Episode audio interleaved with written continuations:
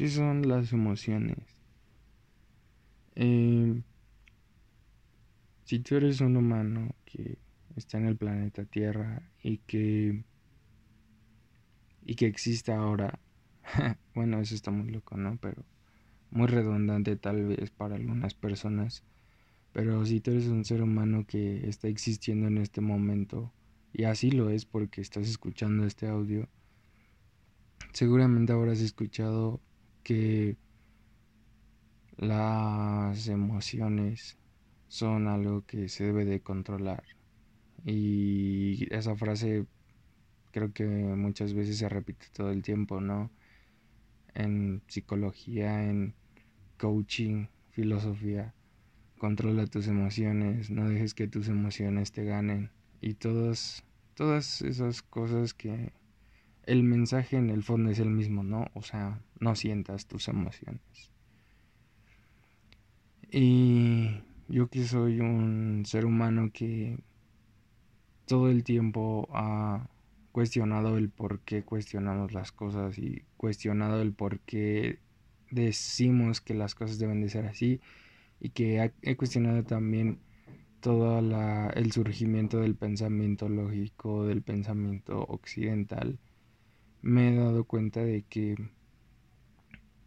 de que todo este surgimiento de una racionalización extrema y hasta cierto punto insana y que nos mantiene llenos de ansiedad está basada en lo que sentimos, o sea, paradójicamente el punto del cual nace el que tú, una persona, piense yo debo de controlar mis emociones, precisamente es una emoción. o sea, lo que hace que las personas que salen y te dicen no sientas esto o esto, es porque ellos en el fondo no quieren sentir algo, de que tú sí lo experimentes. Y es algo que yo he visto de la mano de vivir mis emociones y de cómo al yo vivir mis emociones se genera un shock increíble y muy grande en las personas, ¿no? Y sobre todo en mi entorno, sobre todo en las personas más cercanas, porque me convierto en un espejo de lo que ellos no se atreven a experimentar, por así decirlo. Y todo esto, eh, el mensaje que yo quiero dar básicamente es que las emociones son algo que no eres tú. Eso me di cuenta meditando que es como algo que vienes a experimentar, pero tu esencia, tú no eres una emoción, tú no eres un pensamiento, tú eres algo que simplemente está experimentando. Ese algo que no se puede describir, eso es tu verdadero ser. Cuando tú tienes esta identificación con emociones y pensamientos, es una ilusión. Y pero es parte de esta vida, o sea, es parte de lo que tú vienes a experimentar, o sea, no es algo que debes de rechazar.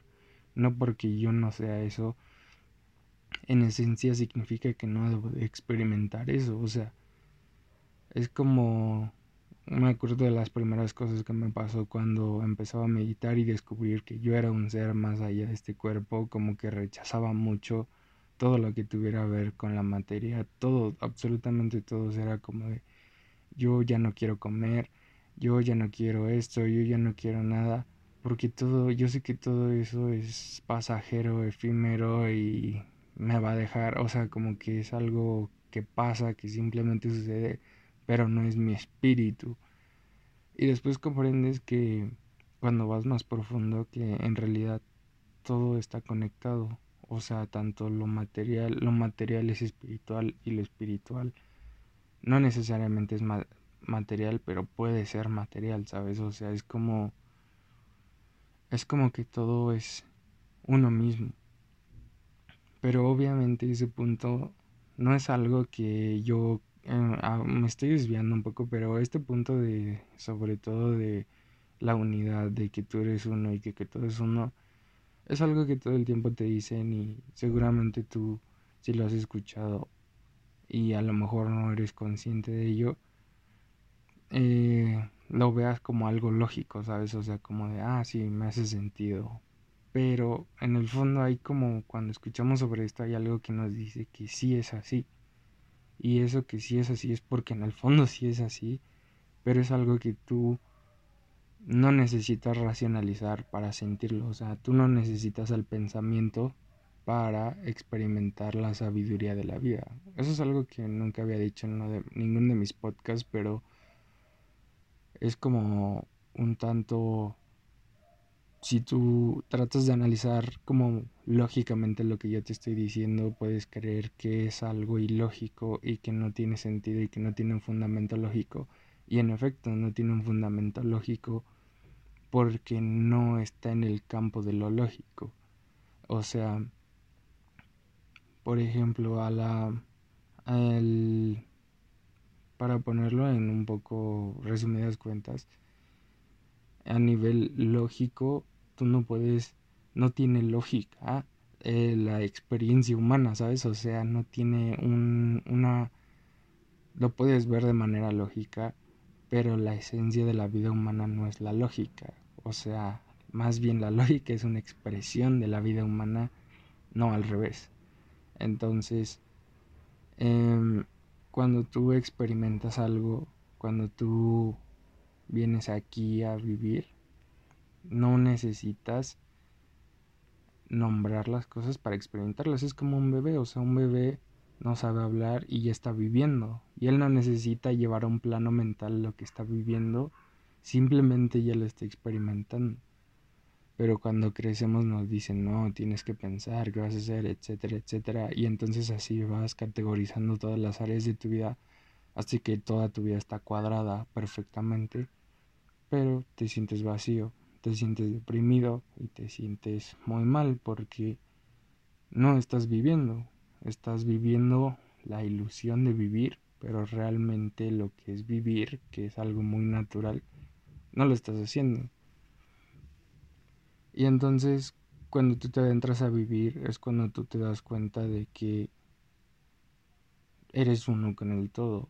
Y cuando eres uno con el todo te das cuenta de que todos los matices de la vida están ahí para que tú los experimentes. Y no significa que tú vas a experimentarlo todo. O sea, tú no vienes a experimentar todas las cosas de todas las formas de todo el universo, porque eso es imposible. Precisamente esta experiencia humana se trata de experimentar muchos matices, pero de algo que tú veniste a experimentar. Y eso que veniste a experimentar nadie te lo va a decir. O sea, no te lo va a decir un libro, no te lo va a decir nadie. Es algo que tú vas a descubrir cuando te adentres a experimentar con las personas, con la naturaleza, con la meditación, con todas las cosas que te llaman la atención. Ahí es cuando vas a descubrir muchas cosas que te van a gustar y que no, pero que en el fondo están ahí. Y esto tiene toda la relación con las emociones porque yo veo que en esta sociedad el principal activo o la principal cosa que hace que las personas hagan algo generalmente suele ser el miedo.